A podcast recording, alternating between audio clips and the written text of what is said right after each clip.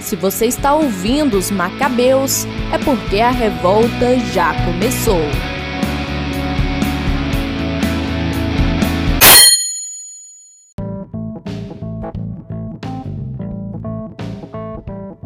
Olá, eu sou o Carlos Dias e eu quero três alqueires e uma vaca. Eu sou Matheus Jacinto e o Estado não vai pisar em mim. Eu sou Juan Reis e eu não sou um proprietário. E este é Os Macabeus. Hoje estamos aqui para falar sobre o distributismo, mas antes fiquem aqui com uma leitura.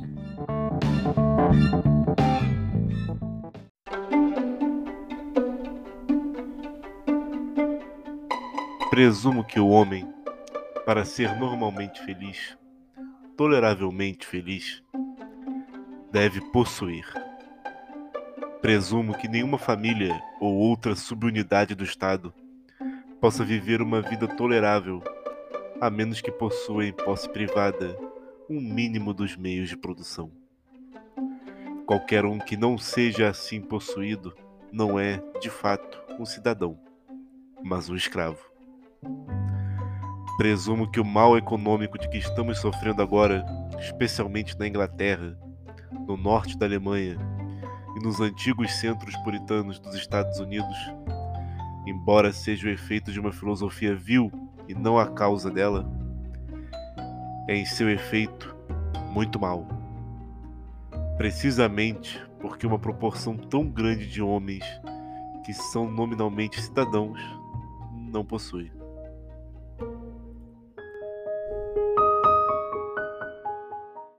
Então, vocês ficaram com uma leitura do Hilary Belloc, é, que é um dos nomes do distributismo. A gente está aqui com o professor Juan Reis. É, antes dele se apresentar, eu quero agradecer pela participação. É, desde que esse podcast foi criado, eu queria que o Juan viesse aqui. Né? Eu conheci o Juan no passado, em 2021, um curso que ele fez no Instituto Teológico Franciscano, né? Sobre distributismo. E se eu comecei a gostar, ter mais interesse pelo curso que eu estava fazendo, que era História, é por causa do Juan, né? Ele que me deu um monte de dicas e é isso aí. Valeu, Juan, né? O cara, o cara para mim é uma referência gigante. Poxa, que honra ouvir isso, querido Carlos. Você é brilhante, cara, e é bom saber que eu tive alguma influenciazinha aí no seu gosto pela história. É, sim, vamos embora, vamos falar um pouquinho sobre distributismo. Pronto. Então, o que que é distributismo? A gente já ouviu falar sobre isso, né? É, talvez quem está escutando nunca tenha ouvido falar, né? Ou se ouviu foi de forma mais superficial, viu em algum lugar ou outro, né? Ou É, ouviu só o mas o que nome, é? né? O que O que é acontece bastante. É, só viu o nome, né? Viu alguém no Twitter, no YouTube falando, mas o que é? O que que é distributismo? Bem, em resumo, o distributismo é uma teoria econômica e social que surgiu lá na Inglaterra no início do século passado. Foi, como você bem disse lá no início, ah, formulada pelo historiador nascido na França, mas que viveu na Inglaterra, chamado Hilary Belloc. Mas o grande nome do distributismo, e por conta dele, é o tema é tão famoso aqui no Brasil, é o Gilbert Keith Chesterton, mais conhecido como Chesterton aqui por conta das suas frases de efeito né, no Brasil circulam com tanta facilidade. É, e então o distributismo ele foi criado pelo Belloc e mas é mais conhecido por causa do Chesterton. Mas do que se trata é, o distributismo? O distributismo é uma teoria filosófica, uma análise social ou uma teoria econômica? O que é exatamente o distributismo? Bem, o distributismo é uma maneira de pensar a economia, é uma teoria econômica. Só que ele tem base histórica, ele tem base filosófica e ele dialoga com os temas da sociedade do seu tempo. Ah, na prática, a gente pode dizer que o distributismo ele surge como uma alternativa ao capitalismo e ao socialismo, e a- o ponto principal do distributismo é uma defesa de uma sociedade de pequenos proprietários. Os pensadores distributistas, no geral, acreditavam que as causas dos principais problemas sociais que eles viam no seu tempo, e são problemas que repercutem no mundo até hoje, é, tinham como base a concentração da propriedade em poucas mãos. Essa concentração da propriedade dos meios de produção é característica do capitalismo. E os distributistas olhavam para o socialismo e falavam: olha, o socialismo não vai resolver esse problema, porque se a gente está falando que o problema é a concentração de propriedade na mão de poucos capitalistas, ou seja, as empresas, os comércios estão na mão de poucas pessoas. O socialismo propõe que se concentre ainda mais a propriedade nas mãos do Estado, ao invés de resolver o problema, os socialistas vão agravar o problema. O que a gente precisa não é mais concentração, é descentralização, é pulverizar a propriedade e fazer com que ela seja acessível para o maior número de pessoas possíveis. Por isso, os distributistas acabam defendendo uma sociedade de pequenos proprietários, pequenos comércios, pequenas empresas, muitos artesãos. Essa é a premissa aí do distributismo. Então, né, o distributismo ele surge ali no, na Inglaterra, na virada do século XIX, para o século XX, né? Mas quais são essas raízes históricas do distributismo? O que que ele se baseia? Né? É uma crítica à sociedade inglesa, à sociedade capitalista industrial da época, mas eh, quais são as raízes eh, filosóficas e o contexto histórico que estavam vivendo naquele momento, né? Belloc, o Chesterton e os distributistas, né, em geral? Perfeito. É, diferentes acadêmicos que estudam o tema vão localizar o, o momento fundacional do distributismo em alguns uh, diferentes anos ali do início do século XX. Mas é fato que o distributismo surge como teoria econômica social ali na primeira década do século XX, no o operariado vai começar a se reunir e vai começar a falar, cara, essa vida que a gente vive aqui não é boa. É, a gente precisa pensar num modelo alternativo. E as teorias socialistas, o anarquismo, começam a surgir como alternativa a esse modelo. A Igreja Católica vai se sentir obrigada, no final do século XIX, a se posicionar sobre esse contexto também. Afinal, o capitalismo não era bonito, não era bom, e as teorias socialistas não pareciam boas à Igreja Católica também. E havia uma grande demanda para que a Igreja falasse. E agora? O que, que os católicos têm que fazer? A gente aceita de maneira submissa, a gente protesta, a gente se soma ao socialismo, e aí a Igreja vai se posicionar com a encíclica do Papa Leão XIII, a Rerum Novarum, que é a encíclica sobre a condição dos operários. E na Rerum Novarum, o Papa ele elenca alguns princípios que serão importantes para que os católicos pensem a economia, mas o Papa não diz necessariamente que a igreja é capitalista, que a igreja é socialista ou que ela é distributista. Isso seria um grande erro por parte da igreja, como instituição perene, se apegar a algo como uma teoria econômica que é algo passageiro. Então o Papa simplesmente elenca princípios que deverão ser observados pelos católicos tanto para pensar a sociedade atual quanto para propor alternativas. E com base nesses princípios surgem várias teorias econômicas, uma delas é o distributismo.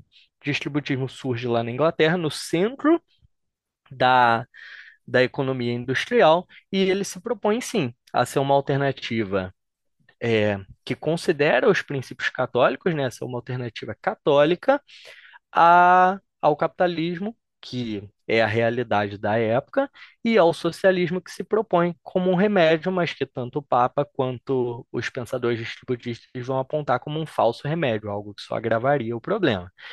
Essas são as raízes históricas do distributismo, é onde o distributismo está localizado, e a Rerum Novarum, e sobretudo o tomismo, que dá base a Rerum Novarum, é a principal raiz filosófica do distributismo. É para o tomismo, que repercute na Rerum Novarum, que Belloc, Chesterton e os outros distributistas vão estar tá pensando ao propor o seu modelo social. É uma, é uma questão muito importante é, a gente saber que o distributismo é, não é uma teoria econômica que é a, teo, que é a teoria da igreja, sabe? Que, porque a igreja, como bem foi falado, é uma instituição perene, então ela não pode dizer abraçar uma teoria econômica, porque a teoria econômica ela é para um momento, né? É, daqui mil anos, né? Talvez o mundo já não viva o sistema capitalista, pode ser outra coisa. Então, do que adianta eu falar que a igreja é capitalista, sabe? Que a igreja ela vai apontar são que existem pontos no capitalismo e no socialismo que são negativos. E esses pontos negativos não são aceitos em nenhum outro momento. Mas também a igreja, por se opor ao socialismo, não vai dizer que é capitalista, e também não vai se opor, não vai dizer que é socialista por se opor ao capitalismo. Ah, aí pode dizer, ah, então a igreja é distributista. Também não, o distributismo é uma teoria é, baseada é, na doutrina social da igreja moderna, né, que está sendo, base, tá sendo formada a partir da Rerum Novarum, né, de 1891, se eu não me engano, de 1891, né, do Papa Leão XIII. É, dito isso, né, exposto, eu quero saber também é, qual foi a plataforma que o distributismo é, se propagou. O distributismo, qual foi a plataforma é, da, da teoria econômica? Foi, foi academia? Foi um jornal? Como, como foi que as pessoas é, ficaram sabendo do distributismo? Como que foi que foi divulgado, né, essa teoria é, britânica, né, inglesa? Perfeito. É, o distributismo, ele surge ali na, na primeira década do século passado, né? E um dos momentos fundacionais que costumam ah, ser apontados aí foi o que o Daniel Sada Castanho trouxe para a gente na tese dele, que é um debate que acontece na revista New Age, uh, no qual Chesterton e o Belloc se opõem aos pensadores socialistas e propõem um novo ideal. Só para a gente entender mais ou menos o que está acontecendo, é o seguinte: o, o Chesterton, ele é desde que começou a produzir um intelectual renomado lá na Inglaterra. Ele era uma figura muito respeitada e que uh, frequentava círculos intelectuais muito importantes, né? Era próximo de pessoas muito admiradas e ele mesmo era muito admirado. Então, o Chesterton era amigo, por exemplo, do George Bernard Shaw, que vai ser prêmio Nobel de literatura. Ele era amigo do H.G. Wells, que é um literato muito conhecido também, sobretudo por conta uh, do seu futurismo, da ficção científica que ele coloca nas suas obras, e também por uma obra histórica que ele produz que acaba repercutindo bastante. Uh, e o, o Belloc, ele é um historiador, tem o seu nome também, embora seja muito menos famoso do que o Chesterton, mas acaba frequentando pela proximidade com o Chesterton esse ciclo. Os quatro são amigos. E na revista New Age, os quatro são convidados. A revista New Age era um semanário socialista. Os quatro são convidados para expor as suas teses acerca do socialismo. Eles são convidados para comentar os artigos que estão sendo escritos na revista. E o Belloc, ele escreve que ele está de acordo com parte daquilo que a, que a revista tem defendido nos seus artigos, sobretudo com a crítica à realidade que está acontecendo na Inglaterra daquele tempo, o fato de que o capitalismo é feio e que a Inglaterra precisa passar por mudanças estruturais. Só que ele vai discordar dos socialistas, dentre eles do Shaw e do Welsh, no sentido de como serão essas mudanças? Para qual caminho essas mudanças direcionarão a Inglaterra? E aí ele vai dizer, olha, enquanto a galera que está escrevendo aqui para a revista está propondo um socialismo, eu, Hilary Belloc, quero propor uma coisa nova. Eu quero propor, além, ao invés da concentração da propriedade, a distribuição da propriedade, porque eu entendo que só o homem que é proprietário é livre, só o homem que é proprietário pode ser feliz. E o Chesterton acaba acompanhando o Belloc nesse debate. Esse debate começa ali em 1907, vai se estender até 1908 e repercutir ali em 1910, 1912, ainda tem gente comentando esse debate. Em 1912, o, o Belloc publica um, um, livro chamado Estado Servil, que é tido por outros acadêmicos como a primeira sistematização do ideal distributista, onde ele constrói toda uma história econômica do mundo para mostrar que na antiguidade. A gente viveu a escravidão, na Idade Média, com o advento da doutrina cristã, a gente vai ter um período de maior liberdade, maior acesso à propriedade, e esse período é pervertido pelo capitalismo que surge no fim da Idade Média, que vai se intensificar no presente da Inglaterra lá do início do século XX. Esse livro do Belo que repercute bastante e ele é tido aí como um dos pilares do distributismo. Mas entre 1912 e mais ou menos 1920, 1925, o distributismo ele não é tão defendido de maneira intensa, porque o Titterton vai escrever sobre isso numa biografia que ele fala do Chesterton. Ele vai dizer que o Belloc já tinha apresentado os argumentos incontestáveis em favor do distributismo no livro, então não precisava ficar reafirmando a mesma coisa o tempo todo. E os distributistas, eles têm um pequeno jornal que o irmão do Chesterton inicialmente é o editor e depois o Chesterton vai assumir quando o irmão dele morre, que chama New Witness. Esse jornal Em 1924 ele muda de nome, em 1925 ele é, reno- ele é relançado com um nome novo, vai chamar J.K. Weekly. E esse sim é o principal meio de propagação das ideias distributistas. Então tem um semanário, um jornal que é lançado toda semana, onde os textos dos autores distributistas, e são muitos, a gente costuma falar em Chesterton e Belloc, mas existe uma série de autores renomados aí que defenderam o distributismo e que publicaram nessa, nesse semanário. Alguns nem se diziam distributistas, mas figuraram lá também. É, Inclusive o George Orwell, né? George Orwell George chegou a Orwell, publicar, sim. publicou um lá, que eu me lembro que você falou uma vez sobre isso, eu fiquei, É o, o caraca. primeiro texto público dele, George Orwell, para quem não conhece, é o, o autor da Revolução dos Bichos, de 1984. O primeiro texto público dele foi publicado nesse jornal, embora ele depois tenha se tornado um grande crítico do distributismo e do Belloc, sobretudo. É, o primeiro texto dele foi publicado nesse jornal. Tem figuras interessantes que aparecem por ali. Só que o Chesterton não era um cara rico, o Belloc tampouco, e o jornal vivia passando perrengue. Eles não conseguiam se sustentar. E aí, para que o jornal tivesse uma fonte de, de renda, uma fonte que pelo menos custeasse a publicação, que eles entendiam ser muito importante, eles lançaram em 1926 uma liga distributista, que era um grupo de intelectuais que se reuniam e organizavam eventos, sobretudo palestras. A maior parte dessas palestras, desses debates, foi protagonizado pelo Chesterton, que era o, a figura mais famosa, era aquele que mais trazia público, e tanto essa liga quanto a J.K. Weekly vão viver aí algumas décadas propagando as ideias distributistas é, de maneira intensa, sobretudo ali a partir de meados da década de 1920. Ó, ó, ó, ok, Juan. É, estabelecemos aqui co- co- como surgiu o distributismo, é, como ele se, se expandiu, como foi propagado. Mas eu acho que existe uma dificuldade muito grande.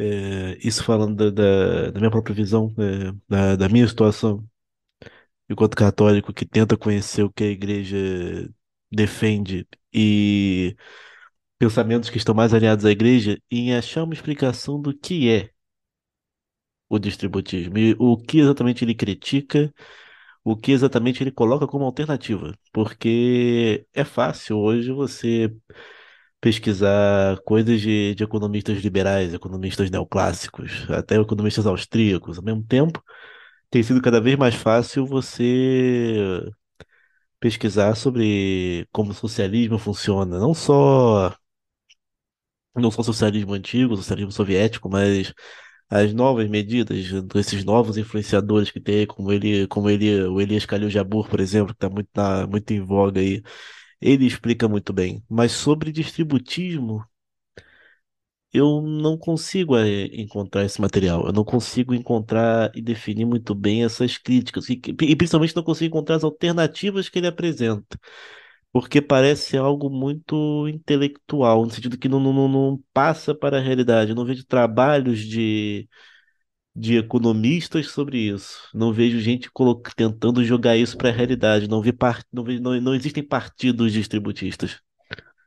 Então, qual, qual é a crítica e qual é a, a solução? O que que o distributismo apresenta? O que que o distributismo critica ao socialismo? Principalmente naquela época, né? Porque eu imagino que o, o- é, eu não sei, eu sou totalmente leigo, posso estar errado. Aí você fique à vontade.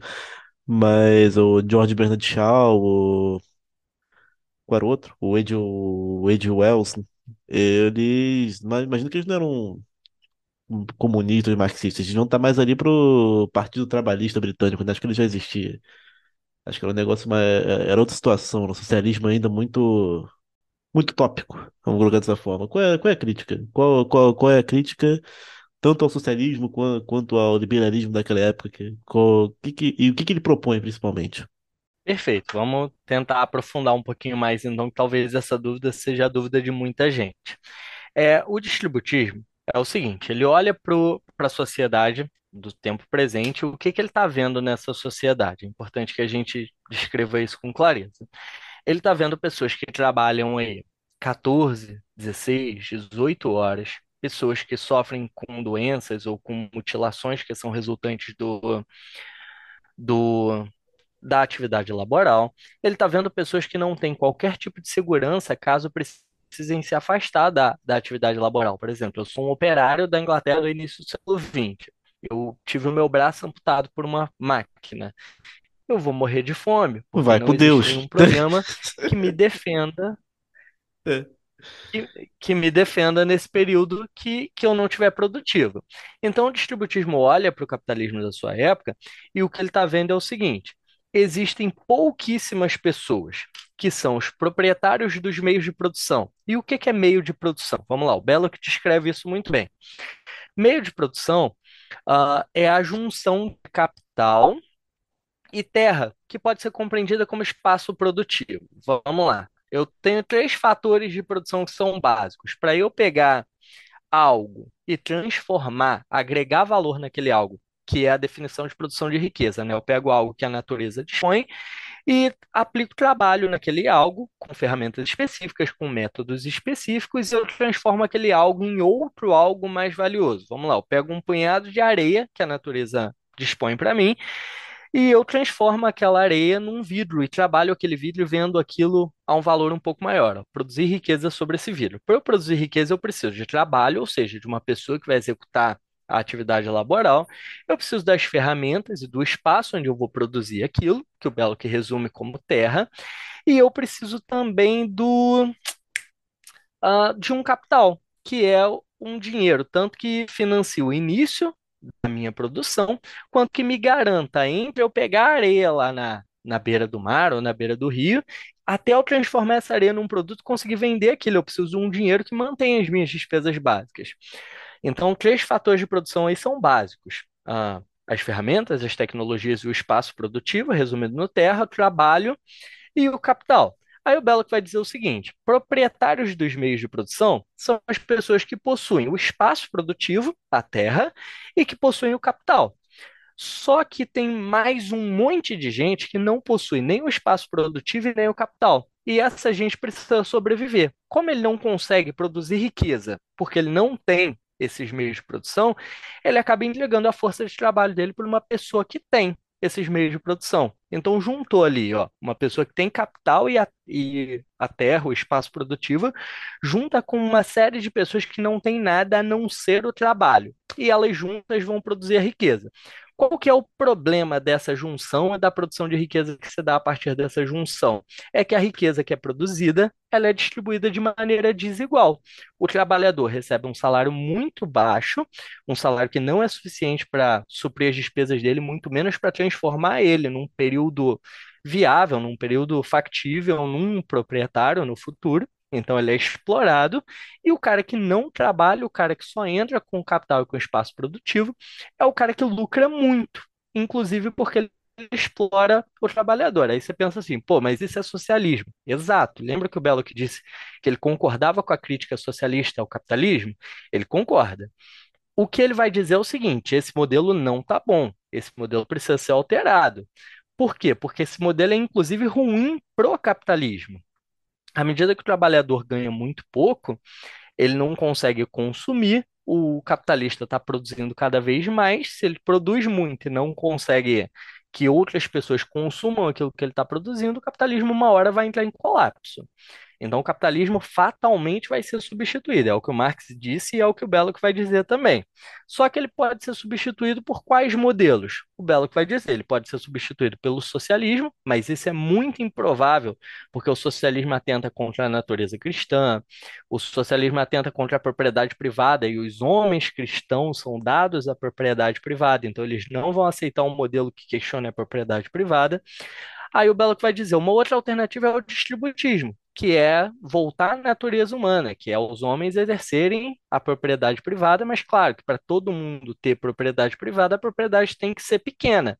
Então a gente fragmenta tanto o capital quanto esses espaços produtivos da terra e dá um pedacinho para cada homem, todo homem vai se tornar um pequeno proprietário. E aí a gente retoma a natureza humana. Ou, em última instância, é o que o Belloc vai chamar de Estado servil, o que, que pode acontecer? O socialismo vai oferecer os meios para que o capitalismo se perpetue. E essa sacada do Belo que é genial e ela é louvada por muita gente, inclusive por gente que nem distributista não é. O Belo vai dizer o seguinte, ó: Imagina que nesse capitalismo que está prestes a ruir, os socialistas tentam entrar e dizer, olha, é, o, o trabalhador está ganhando muito pouco, o trabalhador não tem como sobreviver. A gente quer fazer uma revolução, só que a revolução não vai dar certo, porque a população não compra a ideia de revolução, porque é contrária à propriedade privada, enfim. Aí o capitalista diz assim: olha, revolução não aceito, e a população não aceita a revolução. Mas e se eu melhorar um pouquinho a vida de vocês? Eu consigo acalmar essa insatisfação de vocês? Se eu der, sei lá, uma, uma seguridade social, um, Bolsa Família da vida, se eu der, por exemplo, uh, um seguro-saúde. É uma medida que agrada aos socialistas daquela época, os chamados socialistas fabianos, porque eles entendem que isso está indo na direção do socialismo, porque a vida do trabalhador está melhorando. Só que, na verdade, para o Belo, essa é uma medida que, além de tornar o socialismo impossível, porque acalmou toda a insatisfação que poderia gerar uma revolução, essa medida perpetua o capitalismo, porque o grande problema do capitalismo era eu estou produzindo demais e eu não tenho quem consuma. Se eu der, sei lá, bolsas família, se eu der seguros de saúde, eu vou ter consumidores para pegar essa superprodução. Então a roda do capitalismo vai estar tá sempre girando. A roda do capitalismo, inclusive, na visão do Belloc, depende dessas medidas socialistas para tornar consumidor quem não consumiria numa sociedade de liberalismo pleno. E o Belloc vai chamar isso de Estado serviço civil. É um Estado onde as leis propostas por socialistas garantem a estabilidade do capitalismo e é uma sociedade que não ruma nem para o socialismo nem para o distributismo, mas que só perpetua a servidão que é característica do capitalismo. E para o Belo, que esse ciclo só vai ser rompido se as pessoas começarem a valorizar a propriedade. Aí você me diz assim: olha, mas os distributistas não tiveram partido político. De fato, não tiveram. Nunca foi um interesse distributista, e na primeira reunião da Liga Distributista foi definido que os distributistas não seriam um partido, seriam um movimento intelectual. O que não quer dizer que eles não tiveram propostas práticas. Sim, a gente pode criticar no sentido de dizer que talvez economistas, sobretudo esses mais econométricos, né, os caras que fazem cálculos, que falam sobre inflação, a gente não vai ter tanto esse debate ali nos distributistas, até porque é uma teoria que surgiu lá atrás, né? Mas os caras tinham propostas que, para o contexto deles, pareciam ser um tanto quanto práticas. O Belloc vai escrever, por exemplo, um ensaio sobre a restauração da propriedade, onde ele oferece uh, alguns passos que seriam importantes para que a propriedade fosse distribuída e que a natureza humana, a natureza proprietária, fosse restaurada. Esses passos vão passar também pela atuação do Estado, não de maneira coercitiva, roubando a propriedade e redistribuindo, mas, por exemplo, uh, aumentando os impostos de grandes propriedades e diminuindo das pequenas. Ou, e aí usando essa grana que sai da, dos impostos das grandes propriedades para financiar pequenos comerciantes, para financiar pequenos artesãos, são medidas que o Belo que acaba propondo. Mas a grande revolução que vai ser proposta pelos distributistas é uma revolução de caráter moral. É a ideia de valorização da pequena propriedade, que eles acreditam uh, que já está naturalizada dentro de cada homem, que só foi atrofiada pelo capitalismo. Uh, e à medida que com textos, com debates, com conferências que de alguma forma é, ressaltem o valor da pequena propriedade, critiquem a concentração proposta pelo capitalismo, critiquem a concentração proposta pelo socialismo, essa propriedade vai ser cada vez mais valorizada, mais valorizada, e as pessoas vão começar a, a pleitear a ideia de ser um proprietário ao invés de ser um empregado com um salário melhor. Eu não sei se eu consegui te responder de maneira clara, mas é por esse caminho que os distributistas apontam. Você foi ótimo. Você foi ótimo. E acho que agora é o momento para aproveitar e chamar a música. Então vamos com uma música que foi escolhida, inclusive, pelo convidado.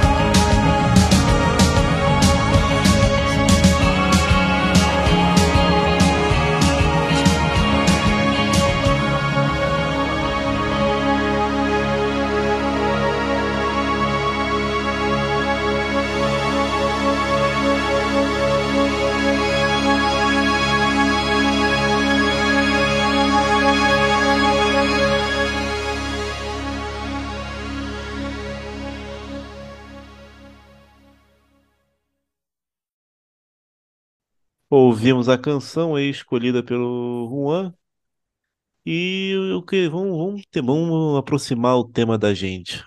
Co- Como a gente fala, como a gente fala para a didática de história, trazer o tema para a realidade do aluno. É, e o distributismo no Brasil? Isso chegou aqui, a gente teve representantes aqui, isso se organizou. Como é que foi essa questão? Essa questão é interessantíssima, inclusive é o tema da minha pesquisa de doutorado. Eu tenho pesquisado aí no- nos últimos quatro anos, pelo menos, a recepção das ideias distributistas aqui no Brasil. Hoje, eu o não, Chester, eu não sabia, tá? Não sabia. Não, não, essa pergunta eu não, não sabia dessa pesquisa, para você. Hoje o Chesterton é no Brasil o, talvez o pensador católico mais citado por aqui, né? Isso tem muito a ver com as páginas que, que estão nas redes sociais difundindo as frases de impacto aí que o Chesterton ah, acabou escrevendo em algum momento da sua vida, nas grandes obras. E isso tem problemas também, né? O fato de que quando um cara é conhecido como um frasista ou conhecido apenas pelas suas frases, com frequência ele é descontextualizado, né? E Exata, gente é, fala, pois é, é, ta- tal qual Marx, ele é a pessoa mais citada sem ter sido lida. Ah, certa, certamente, exata, é, pois é, é a sensação que passa, porque todo mundo conhece inclu- Chesterton, mas nin- ninguém leu direito. Inclusive no contexto atual, muitas dessas páginas que se propõem de difundir o, o Chesterton no Brasil, elas aderiram à lógica mercadológica, né, e deixaram de falar sobre o Chesterton e a maneira como ele pensava para agradar grupos políticos que pagam mais ou que trazem mais seguidores, né? Então, se o Chesterton já era mal lido no passado, hoje em dia ele está pior ainda. Mas, ah, embora seja muito comum falar do Chesterton como um autor que foi retomado há pouco tempo no Brasil, fato é que o Chesterton no século passado foi um pensador muito citado no Brasil. E o eixo que trouxe a obra do Chesterton para o Brasil foi o distributismo, sobretudo na figura do Alceu Amoroso Lima e dos pensadores da sua geração, a do Centro Dom Vital. O Centro Dom Vital é uma instituição que surgiu aqui no Rio de Janeiro, mas que acabou tendo núcleos aí em outras cidades, em outros estados, inclusive, e que se propõe a reunir a intelectualidade católica para, a partir ah, do catolicismo, criar uma certa cultura política católica, mas também uma cultura jurídica, e influir no Estado laico brasileiro a partir do, dos intelectuais leigos, de fato, né? E o líder do Centro Dom Vital foi por muito tempo o talvez o intelectual católico mais importante dentre os leigos do século passado, o Alceu Amoroso Lima, e o Alceu foi um grande entusiasta do distributismo. O Alceu ele viveu muito, ele viveu 90 anos, se não me falha a memória, e ao longo de toda a sua vida pública, o Alceu foi um defensor ativo da aplicação do distributismo no Brasil. A gente ideia, o Alceu ele se ele declara a sua conversão ao catolicismo em 1928. É um processo que dura algum tempo, então ele está caminhando ali de 26 em diante na direção do catolicismo, mas ele só se declara católico em 28. Em 26, enquanto ainda está caminhando na direção do catolicismo, o Alceu ele profere uma conferência que ficou muito famosa na Escola Politécnica do Rio de Janeiro, hoje o FRJ, sobre o distributismo. A conferência foi depois trazida em alguns jornais da época, o Alceu mesmo colocou ela no, num livro que chama Estudos, é na segunda série do, do Estudos do Alceu. E é uma conferência na qual ele propõe o seguinte: olha, o Brasil está às vésperas de assumir qual vai ser a sua posição econômica, está às vésperas de escolher entre o capitalismo e o socialismo. Eu acho que a gente devia considerar modelos alternativos que podem oferecer soluções mistas e mais dignas para a população brasileira. E dentre essas alternativas, o distributismo aqui é um modelo promissor. E o Alceu começa lá em 26, ao longo de sua vida, ele defende o distributismo o tempo inteiro. E lá nos anos 80, quando o Alceu está prestes a morrer, ele faz de novo escrever sobre o distributismo, agora no Jornal do Brasil. Claro que eu só estou vendo as duas pontas aí, tem muitos artigos e muitos livros no meio, para falar que desde a conferência lá de 26 ele está defendendo e ele continua defendendo o distributismo como modelo alternativo ao capitalismo e ao socialismo, promissor para ser aplicado no Brasil como grande solucionador dos nossos problemas sociais e econômicos. É, e o Alceu, a gente tem pouca dimensão do, do catolicismo no século passado no Brasil, né? Só para a gente ter uma ideia, até a virada da década de 90, dos anos 80 para os anos 90, existia mais de 90% da população brasileira se declarando católica. Claro que tem o que a gente chama de católico de IBGE, tem gente que, que tem medo de assumir uma outra religião, tem essas coisas também. Mas o catolicismo era uma importante força política no Brasil. Tanto é que, se você quisesse se tornar presidente no Brasil, se você quisesse um cargo eletivo, nos raros períodos aí que a gente teve presidente eleito, né, no século passado, mas se você quisesse um cargo eletivo, se você quisesse um apoio de massa, você tinha que se colocar como candidato catolicismo. E várias pessoas importantes fizeram isso. E como o distributismo foi, essa é uma hipótese minha, o modelo econômico, uh, por definição, proposto por boa parte dos intelectuais católicos, sobretudo aqueles ligados ao Centro Dom Vital e à figura do Alceu, para você conseguir apoio, você tinha que se dizer distributista também. E várias figuras renomadas se disseram distributistas. Para a gente citar uns exemplos aí, o, o Carlos Lacerda, político importante aqui do Rio de Janeiro, opositor do, do Getúlio Vargas, ele se assumiu distributista algumas vezes ao longo da sua vida. O Juscelino Kubitschek, o pai da cidade de Brasília lá, ele tentou voltar no segundo mandato, ali às vésperas da, do, do regime militar, e ele propôs a candidatura dele falando que agora era a vez de aplicar no Brasil um projeto distributista, que se a primeira vez, o primeiro mandato dele tinha sido um mandato voltado para a urbanização do Brasil, agora era a vez do campo, e o campo seria regido de acordo com os princípios distributistas.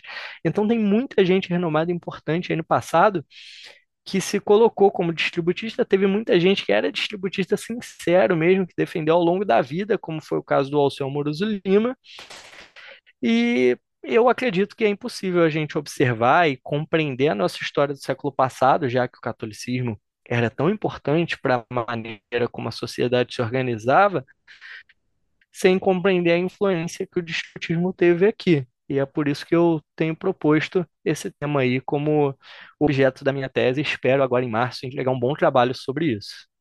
Chega a ser depressivo, como é que parece que tudo isso foi apagado da, da história que chega pra gente.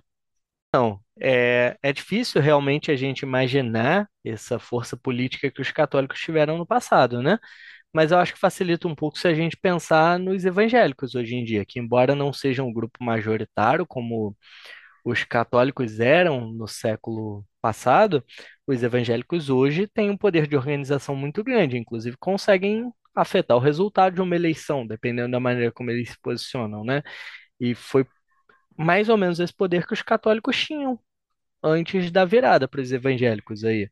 Eu falei que até a virada dos anos 80 para os anos 90, mais de 90% da população católica se dizia. É, na, mais de 90% da população brasileira se dizia católica.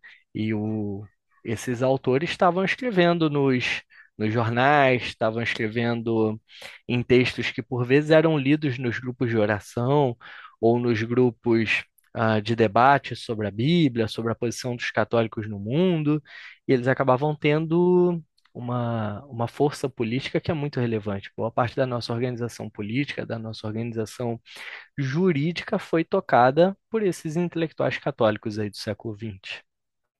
Então, é, no Brasil, é, o, o, o distributismo foi é, uma teoria propagada pelo Alceu, né?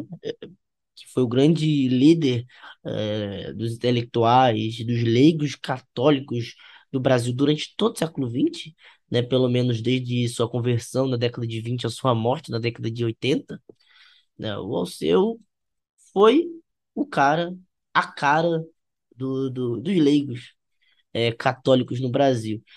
E as pessoas que queriam o apoio né, do, dos católicos tinham que falar ali com ele, com o Centro Dom Vital, para conseguir é, se eleger, né? Porque funcionava, funcionava dessa forma. E olha, é, o Brasil na década de, de 30, década de 40, né? tá vivendo ali a, a ditadura do Estado Novo, né? Depois vai vir uma, um período democrático, aí vai ser formado partidos é, de direita, tipo a UDN, que vai ter o Carlos Lacerda, que foi governador da Guanabara. E essa turma vai se apresentar como católicos, né? Não um país católico, se apresentar como católicos. E, enfim, o catolicismo foi um grande fator para as eleições é, desse Brasil é, que, que viveu um período democrático, né, entre a ditadura do Estado Novo e a ditadura militar. É, e esse, Então, Bra- esse Brasil que tinha uma série de questões políticas, tinha também uma série de questões econômicas, né? A gente tem um debate profundo aí na história do Brasil sobre reforma agrária. A gente tem o sim, próprio Alceu dizendo lá na década de 20 que ah, o Brasil estava prestes a escolher o seu modelo econômico, lembrando que até os anos 30 o Brasil era quase um país sem indústria, era um país que não tinha uma, uma sociedade urbana tão forte, não tinha tantas indústrias, não era um, um país exatamente capitalista, né? E logo depois o Brasil vai ter que se colocar em relação à, à Segunda Guerra Mundial, vai ter que se colocar em relação à Guerra Fria, e ao longo de todo esse período a gente tem uma série de pensadores relevantes, como já citados Alceu Amoroso Lima, Carlos Lacerda, Juscelino Kubitschek, se colocando como distributistas. O furo do momento, que essa eu tenho certeza que você vai gostar, Carlos, porque eu sei que você é um fã dessa figura, é que o Dom Helder Câmara, que está aí próximo de ser, de se tornar venerável pela igreja, né, o, o, o importante religioso na defesa dos pobres, grande crítico da ditadura. Quando era seminarista ainda lá no início dos anos 30, costumava escrever uma série de cartas para o Alceu, pedindo para o Alceu ajudá-lo a compreender o distributismo, a mandar a literatura distributista, inclusive para combater aqueles que ele via como bolchevistas na época. Durante seu período no seminário, Dom Helder Câmara fundou com outros seminaristas um grupo de estudos voltado para as questões políticas, para as questões relacionadas à sociologia, para as humanidades em geral, e ele queria que esse grupo de estudos tivesse como centro o distributismo, que era propagado pelo Alceu. Esse aí é um furo que vai entrar na minha tese que eu ainda não vi ninguém comentando. Cara, a cada dia que passa, cada dia que passa, a vontade de ler a sua tese só vai aumentando. Ainda bem que não falta, falta pouco, né? Para para defesa, publicação, né? Eu acho que próximo ano já. Sim, espero que em março eu consiga entregar um bom trabalho aí sobre a recepção do distributivo no Brasil. Já está bem encaminhado. Maravilhoso, maravilhoso. Sendo assim, né? O, o distributismo, que foi uma teoria criada pelo Belloc, né, ali naquele, naquela Inglaterra vivendo a Segunda Revolução Industrial, que a igreja começa a discutir a condição do operariado naquela Europa. Foi propagado pelo Chesterton, que é um escritor famosíssimo hoje, e ontem eh, talvez seja um dos grandes nomes da literatura universal, né? Foi propagado, chega no Brasil pelo Alceu Moroso Lima, que foi o, o líder e a grande referência até hoje para quem é interessado em história eh, do pensamento católico no Brasil, Alceu é a grande referência, né? Um grande, um grande nome, né? um grande nome mesmo no Brasil. Enfim, aqui no Brasil a gente teve o Alceu, teve o Gustavo Corsão como defensor também, né? Gustavo Corsão que vai romper com o Alceu eh, politicamente em certo momento, mas por questões de teologia, por conta do Vaticano II, enfim, é um tema para outro momento, né? Enfim, mas lá na Inglaterra, o distributismo eh, teve essa propaganda pós o Chesterton, porque assim, se eu não me engano, o Chesterton morreu ali na década de 20, década de 30, né? No, ele 36, trinta e 1936. seis Ele nem chega na Segunda Guerra Mundial, né? Segunda Guerra Mundial começa em 39. É, após a mor- morte do Chesterton, o distributismo continua sendo algo comentado na Inglaterra, porque é nesse momento, pelo menos, que chega aqui no Brasil, né? Após a morte do Chesterton, que é, pelo menos aí nos seus últimos anos, que chega aqui no Brasil, não é? Na década de 30, que o Chesterton morre, também é a época que o, o então Alceu Moroso Lima tá fazendo a sua seu início de militância católica e fala de distributismo. É o, o Alceu, eu costumo dizer que ele dá sobrevida ao distributismo, né? Porque o distributismo meio que acaba lá na Inglaterra e o Alceu dá continuidade ao tema aqui no Brasil. E tem outras pessoas que vão dar continuidade ao tema em outros locais do mundo, né?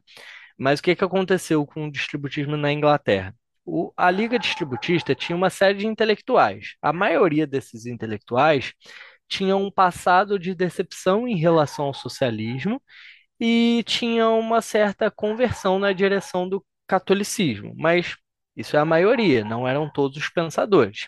Mas existiam disputas lá dentro da Liga Distributista. Alguns pensadores, por exemplo, se colocavam contra o progresso tecnológico, que entendia que qualquer progresso tecnológico ia na direção do capitalismo. Outros pensadores achavam que não tinha problema nenhum na, nas indústrias, nas máquinas, desde que uh, os homens usassem as máquinas para viver melhor. Então a gente vai ter uma série de disputas lá dentro. E o Chesterton era o grande líder, tanto da Liga Distributista, ele era o presidente, quanto da J.K. Weekly, que ele era o editor e chefe, e ele era o grande fator de união dessa galera que acabava pensando diferente. Quando o Chesterton morre em 36, a liga vai começar a se fragmentar.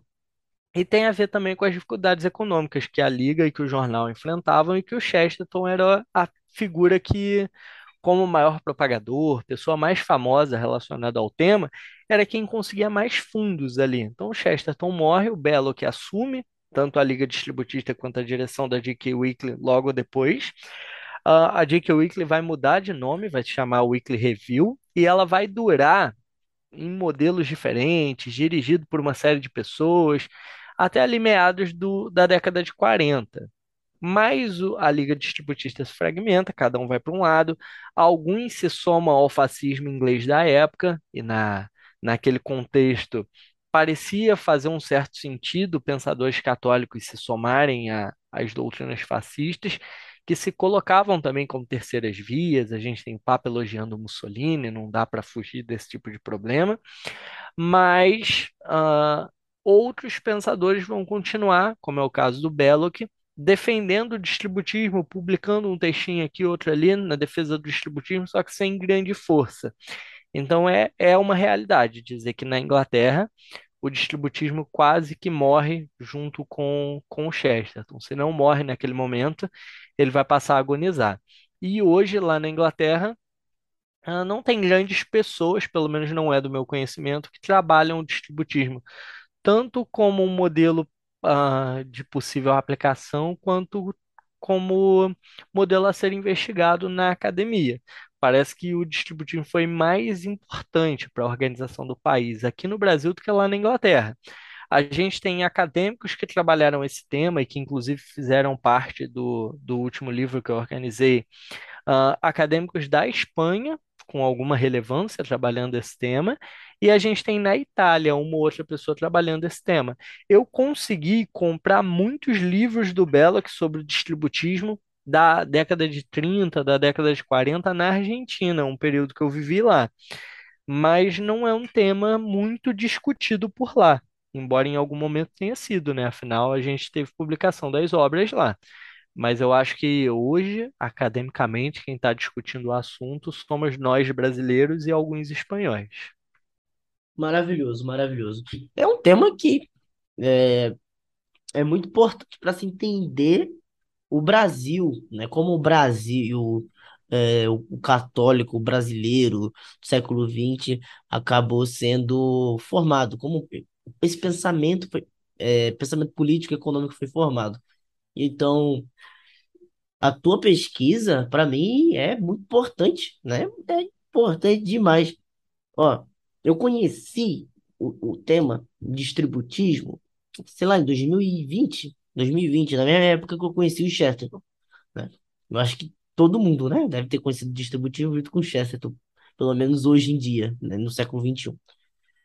Então, quando eu eu dei uma olhada assim, poxa, legal, interessante. E eu acabei conhecendo o teu, o teu trabalho e de algumas outras pessoas no Brasil.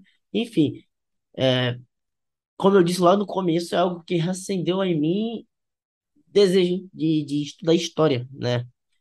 Que eu estava estudando história, né? Tava na faculdade, sei lá, acho que terceiro período, mas não estava gostando muito, era muito mais porque estava na questão de pandemia. Mas, tendo curso contigo, depois das conversas, eu acabei me interessando de volta e quase que eu fiz, pesqui... comecei a pesquisar sobre, né, distributismo também, que tem é, um distributista aqui em Pernambuco, tal, que tu já me comentasse sobre para mim. É, enfim, eu já tinha pensado nisso. Hoje eu estou pesquisando outra coisa, né? Uma hora eu falo sobre.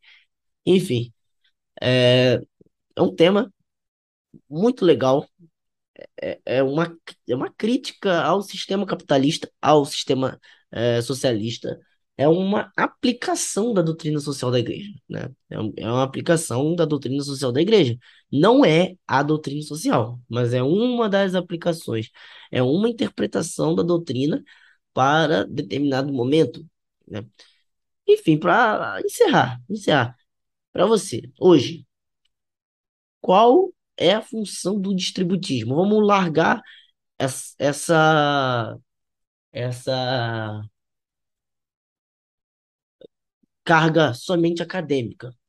No dia a dia, para a economia, para o cotidiano das pessoas, o distributismo tem é, alguma função? É, tem alguma? E se for, qual é essa função? É algo, é uma teoria que pode ajudar a melhorar a condição do trabalhador hoje em dia? Enfim, é uma teoria que é aplicável, né? Será que hoje a gente consegue superar o capitalismo eh, sem abraçar o marxismo? Será que é possível? Será que o distributismo é esse caminho? Será que pode? Que é possível? Enfim. Bem, é, essa pergunta é interessantíssima, mas profunda e difícil de responder, né? É, eu acho que o distributivo tem muitas funções, mas aí talvez eu decepcione algumas pessoas quando eu me colocar mais como um estudioso do distributismo do que como um distributista de fato. Eu, meu interesse pelo distributismo, maior interesse que eu tenho, é o interesse acadêmico. Eu quero entender a coisa como ela foi. É, inclusive, eu não posso me furtar em dizer que em algum momento alguns distributistas flertaram com, com o fascismo. Eu não posso me furtar em dizer que, sei lá, tem uma série de acusações ao fato de que o Chesterton, o Belloc, em algum momento tiveram, claro que naquele contexto, alguns textos que, que falavam do, dos judeus como um problema. Enfim, o meu interesse é acadêmico e por conta disso eu não faço uma defesa cega do assunto. Mas sim, eu acho que, que tem uma função social importante no distributismo para além do aspecto acadêmico que eu consigo ver. O aspecto acadêmico, a principal função, penso eu, é ajudar a gente a compreender a história do, da sociedade brasileira do século XX, sobretudo tendo no, no distributismo uma alternativa apoiada por grande parte dos líderes católicos aqui. Então, acho que sem compreender o distributismo, a gente não compreende a sociedade do século passado, sobretudo a parcela católica dessa sociedade, que é a parcela mais importante, a maior, sobretudo, né? Mas do ponto de vista da, da aplicabilidade, do ponto de vista da, da, da possibilidade de realização do ideal, eu acho que se a gente vivesse numa sociedade com mais proprietários, a gente viveria numa sociedade mais feliz. Isso é algo que eu tenho pacífico, assim, acho que nós somos, de certa forma, escravos de quem nos emprega, e os distributistas vão criticar muito isso, de uma maneira que até as nossas escolhas são, de certa forma, condicionadas por essa pessoa que garante a nossa subsistência. E seria muito melhor, muito mais livre, muito mais democrático que conseguíssemos viver numa sociedade em que, se não todos, a maior parte de nós conseguisse ser responsável pelo próprio sustento. E aí, para dar exemplos práticos sobre isso, né? A gente sequer tem democracia plena numa sociedade sem proprietários, porque a tendência é que o homem acabe atendendo aos interesses daquele que garante a sobrevivência dele. E aí é só a gente lembrar que nessa eleição batemos recordes aí de denúncias de empregadores assediando os empregados para que votassem em candidato X ou Y. Ou se a gente pensar em eleições passadas, e aí não no empregador, mas no Estado garantindo subsistência, a gente vai ter uma série de eleições que tiveram como papel importante uh, governantes falando que se candidato X ou Y ganhasse, o Bolsa isso ou Bolsa aquilo, uh, acabaria. E, ou seja, a sociedade é refém daquela mão que, que alimenta, né? E o ideal seria que vivêssemos numa sociedade, penso eu, onde as pessoas tivessem mais liberdade, e essa liberdade só existe se as pessoas tiverem como garantir o seu sustento.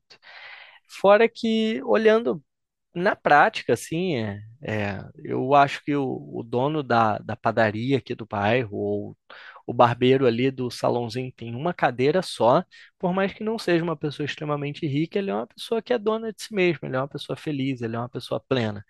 E essa felicidade eu não consigo ver na maior parte dos empregados ou na maior parte das pessoas que eu vejo que dependem do Estado, né? Eu mesmo sou um proletário, embora seja funcionário público, sou assalariado e não me sinto com liberdade plena. Eu tenho que considerar nas minhas escolhas a mão que me alimenta de alguma forma. É complicado isso. Eu acho que o distributismo então tem essa função. Acho que fazer com que as pessoas sintam o desejo pela propriedade que garante a liberdade. Eu acho que o distributismo tem uma outra função muito importante que é mostrar um mundo para além das polarizações, né? Um mundo de terceiras vias. A gente tende a viver numa sociedade em que muita coisa é sim ou não, branco ou preto, azul ou vermelho. E é interessante que a gente tenha modelos alternativos, que por mais que não sejam aqueles que a gente vai escolher seguir, serão aqueles que vão mostrar para a gente que existe um caminho alternativo, né? Há um tempo eu estava lendo um livro por conta de uma disciplina que eu fiz na, na universidade, que era um livro sobre os revolucionários angolanos era um livro de literatura, né? Sobre revolucionários angolanos lutando contra os portugueses no período da descolonização. E aí tinha uma personagem que era mulata, e ela dizia, né, que num mundo de negros e brancos, num mundo de sim ou não, ela era talvez. E é complicado ser talvez, porque talvez é sim para quem é não e não para quem é sim. E acho que o distributismo é um pouco isso, né? Tem pessoas que serão críticas ao distributismo a partir de um viés capitalista e vão falar que o distributismo é uma forma de socialismo. Tem pessoas que são mais afeitas a um ideal socialista e vão falar que o distributismo é um capitalismo reformado. E é importante que a gente que analise a coisa como ela é, consiga ver um mundo para além do sim ou não, do capitalismo ou do socialismo, inclusive com uma possibilidade da gente criar, quem sabe, a partir dos princípios oferecidos pela igreja, as teorias econômicas que talvez salvarão a gente, a nossa sociedade, dessa polarização aí. Então, acho que o distributismo, por mais que pareça utópico, por mais que talvez seja, no mínimo oferece a possibilidade de um olhar alternativo. E eu acho que isso é uma parada com muito valor. E depois dessa fala magistral do, do convidado, eu queria agradecer, Juan, por você ter vindo, por ter tirado dúvidas minhas, com certeza tirou dúvidas também da audiência. Essa última frase, essa, essa última fala sua traz muita esperança, inclusive. Tanto para mim quanto com certeza para todo mundo que nesses últimos anos é, ficou encurralado entre defender a fé é, da sua posição, da sua, das suas atitudes perante a sociedade, ou ser mal falado por todos os seus irmãos por defender o que supostamente é contra contra a igreja, quando não é. Só que aí também você acaba ficando meio sem alternativa, porque você tem que tomar lados, acaba tendo. E é bom saber que a gente pode sonhar, a gente pode pensar, agir hum, por uma outra alternativa. por um caminho que, como o Carlos disse, não é o caminho da igreja, mas é um caminho que pode se juntar à igreja e que está mais aliado a ela do que os disponíveis. Então, muito obrigado pela, pelas suas palavras, muito obrigado pela sua participação. Tenho certeza que você ainda vai voltar aqui. Cara, muito obrigado, muito obrigado mesmo. É uma honra, uma honra mesmo tá, tá aqui contigo. né? Enfim, é muito bom, muito bom, muito bom. Só para encerrar mesmo, quero aqui uma recomendação, né? Para entender o distributismo. É, o que você recomenda? É, poxa, obrigado a vocês pelo convite. Foi ótimo estar conversando contigo aqui. Foi ótimo falar com o Matheus também. É muito legal poder participar de um podcast, muito legal ver essas alternativas surgindo aí com jovens católicos, historiadores, e eu acho que você devia voltar atrás e estudar o distributismo também aí, porque Pernambuco foi muito importante para a introdução do distributismo no Brasil. Mestrado, no mestrado, mestrado. No mestrado, é verdade. Vamos lá. É, eu- como recomendação, acho que não dá para fugir de, de fazer propaganda do último livro que, que publicamos aqui, né? O livro que o Alessandro Garcia e eu organizamos. O livro chama Distributismo e tem como subtítulo Economia para além do capitalismo e do socialismo. Esse livro não é todo nosso, a gente acabou entrando nessa empreitada aí como organizadores, mas é um livro que reúne. Inclusive tem um texto, né, do Pedro Ribeiro, gente, que já Sim, participou de um episódio aqui que ele tem um texto sobre o Jacques Maritain, né, um, é um democrata cristão à moda distributista, eu acho que é esse o título. esse, Recomendo. esse, esse livro reúne os principais estudiosos sobre distributismo aí no, no Brasil e no mundo, né? Porque a gente teve a honra de, para esse livro, contar com dois artigos do, das figuras que ressuscitaram o tema na academia, que foi o Daniel Sada Castanho e o Salvador Atuano Alea. São dois espanhóis, os dois vinculados à Universidade Francisco de Vitória. O Daniel Castanho é o reitor, o, o Alea é o catedrático de filosofia medieval, e os dois contribuíram com textos bem interessantes para esse livro aqui, além do Pedro Ribeiro, Pedro Menezes. Tem texto meu sobre o distributismo no Brasil, tem texto do Alessandro Garcia, tem texto escrito a quatro mãos, tem do Breno Rabelo, que é um sociólogo aqui do Rio de Janeiro, que escreveu sobre a crítica distributista ao socialismo. O livro está realmente muito bom e eu acho, sem falsa modéstia, que é o principal material que a gente tem para entender o distributismo aqui. Acho que, inclusive, é melhor começar o estudo do distributismo por esse livro do que começar, sei lá, pelo, pelo Estado Servil do Belloc ou pelo The Outline of Sanity, o, os limites, o esboço da sanidade, como foi publicado aqui no Brasil, do Chesterton. Acho que esse aqui é a melhor introdução que a gente tem no Brasil e no mundo acerca do tema. Ótimo, ótimo. Então, gente, eu agradeço a todo mundo é, que escutou até aqui. É, eu espero que esse tema, esse episódio, tenha acendido em vocês um interesse pelo tema. Se você já veio aqui conhecendo é, o distributismo, é, acompanhe aí, dê uma olhada nas coisas que o Juan escreveu, muito bom. Então, recomendem os vídeos, esse podcast para amigos. É isso, eu vejo vocês é, no próximo episódio. É isso, um abraço. Um abraço, gente. Obrigado por ter aturado aí a nossa fala sobre distributismo até esse momento. Espero que, que tenha sido de valia aí para que possamos observar alternativas aí para além do capitalismo e do socialismo. Um abraço a todos e obrigado, Carlos e Matheus, pelo convite por estar aqui com vocês. Valeu.